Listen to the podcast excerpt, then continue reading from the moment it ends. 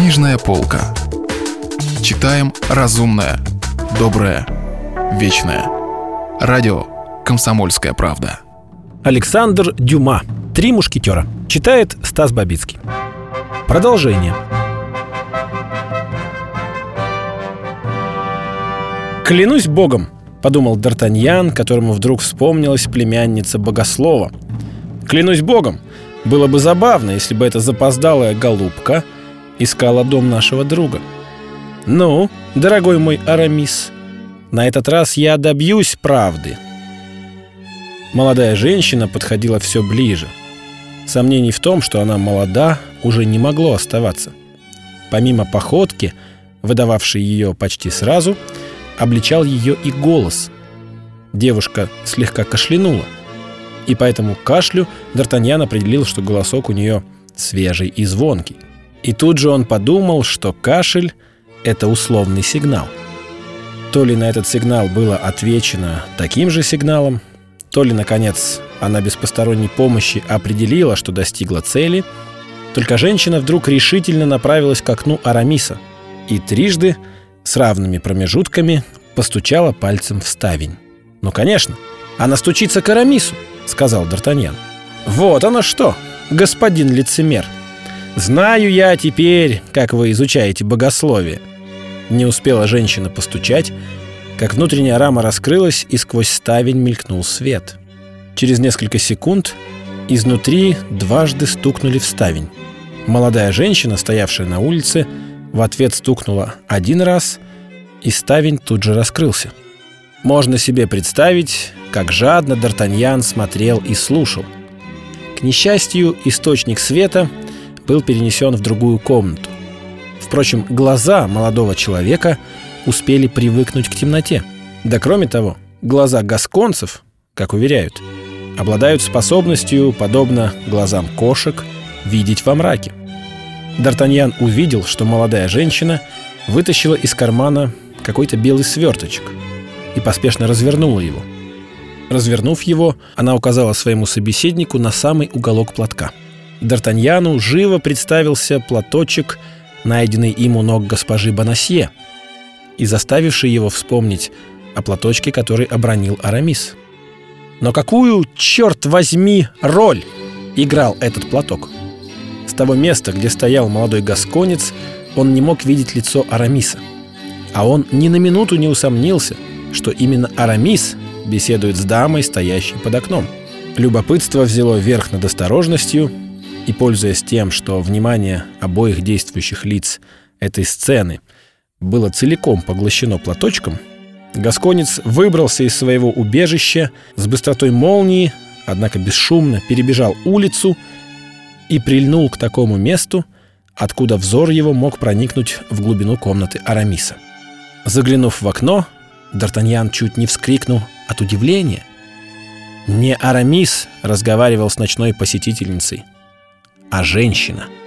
К сожалению, Д'Артаньян, хотя и мог в темноте различить контуры ее фигуры, не мог разглядеть ее лица.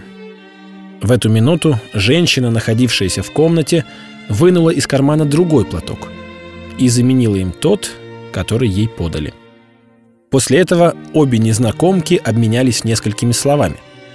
Наконец ставень закрылся. Женщина, стоявшая на улице, обернулась и прошла в трех-четырех шагах от Д'Артаньяна, опустив на лицо капюшон своего плаща. Но предосторожность эта запоздала. Д'Артаньян успел узнать госпожу Бонасье. «Госпожа Бонасье», Подозрение, что это она, уже мелькнуло у Д'Артаньяна тогда, когда она вынула из кармана платок. Но как мало вероятного было в том, чтобы госпожа Бонасье, пославшая за господином Делапортом, который должен был проводить ее в Лувр, вдруг в половине двенадцатого ночи бегала по улицам, рискуя снова быть похищенной. Значит, это делалось во имя чего-то очень важного. А что может быть важным? для 25-летней женщины, если не любовь? Но ради себя ли самой или какого-то третьего лица шла она на такой риск? Вот вопрос, который задавал себе Д'Артаньян. Демон ревности терзал его сердце, как если бы он уже был признанным любовником. Впрочем, было простое средство, чтобы удостовериться, куда спешит госпожа Бонасье. Нужно было проследить за ней. Это средство было столь простым, что Д'Артаньян прибег к нему, даже не задумываясь. Но при виде молодого человека, который отделился от стены, словно статуя, вышедшая из ниши, при звуке его шагов госпожа Бонасье вскрикнула и бросилась бежать. Д'Артаньян погнался за ней – для него не представляло трудности догнать женщину, тем более путавшуюся в складках своего плаща. Он настиг ее поэтому раньше, чем она пробежала треть улицы, на которую свернула. Когда Д'Артаньян положил руку ей на плечо, госпожа Бонасье упала на одно колено и сдавленным голосом вскрикнула. «Убейте меня, если хотите! Все равно я ничего не скажу!» Д'Артаньян поднял ее, охватив рукой талию но чувствуя, как тяжело она повисла на его руке, и понимая, что женщина близка к обмороку, он поспешил успокоить ее, уверяя в своей преданности. Эти уверения ничего не значили для госпожи Бонасье. Такие уверения можно расточать и с самыми дурными намерениями. Но голос, произносивший их, вот в чем была сила. Молодой женщине показалось, что она узнает этот голос. Она открыла глаза взглянула на человека, так сильно напугавшего ее, и, узнав Д'Артаньяна, вскрикнула от радости. «Ах, это вы! Это вы!» — повторяла она. «Боже, благодарю тебя!» «Да, это я», — сказал Д'Артаньян. «Я, которого Бог послал, чтобы оберегать вас». «И потому только вы следили за мной», — спросила с лукавой улыбкой молодая женщина, насмешливый нрав которой брал уже верх. Страх ее исчез, как только она узнала друга в том, кого принимала за врага. «Нет», — ответил Д'Артаньян, — «нет, признаюсь вам, случай поставил меня на вашем пути».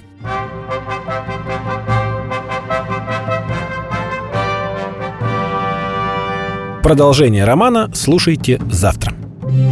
Если вы пропустили главу любимого произведения или хотите послушать книгу целиком — Добро пожаловать к нам на сайт kp.ru слэш радио раздел «Книжная полка». Книжная полка. Читаем разумное, доброе, вечное.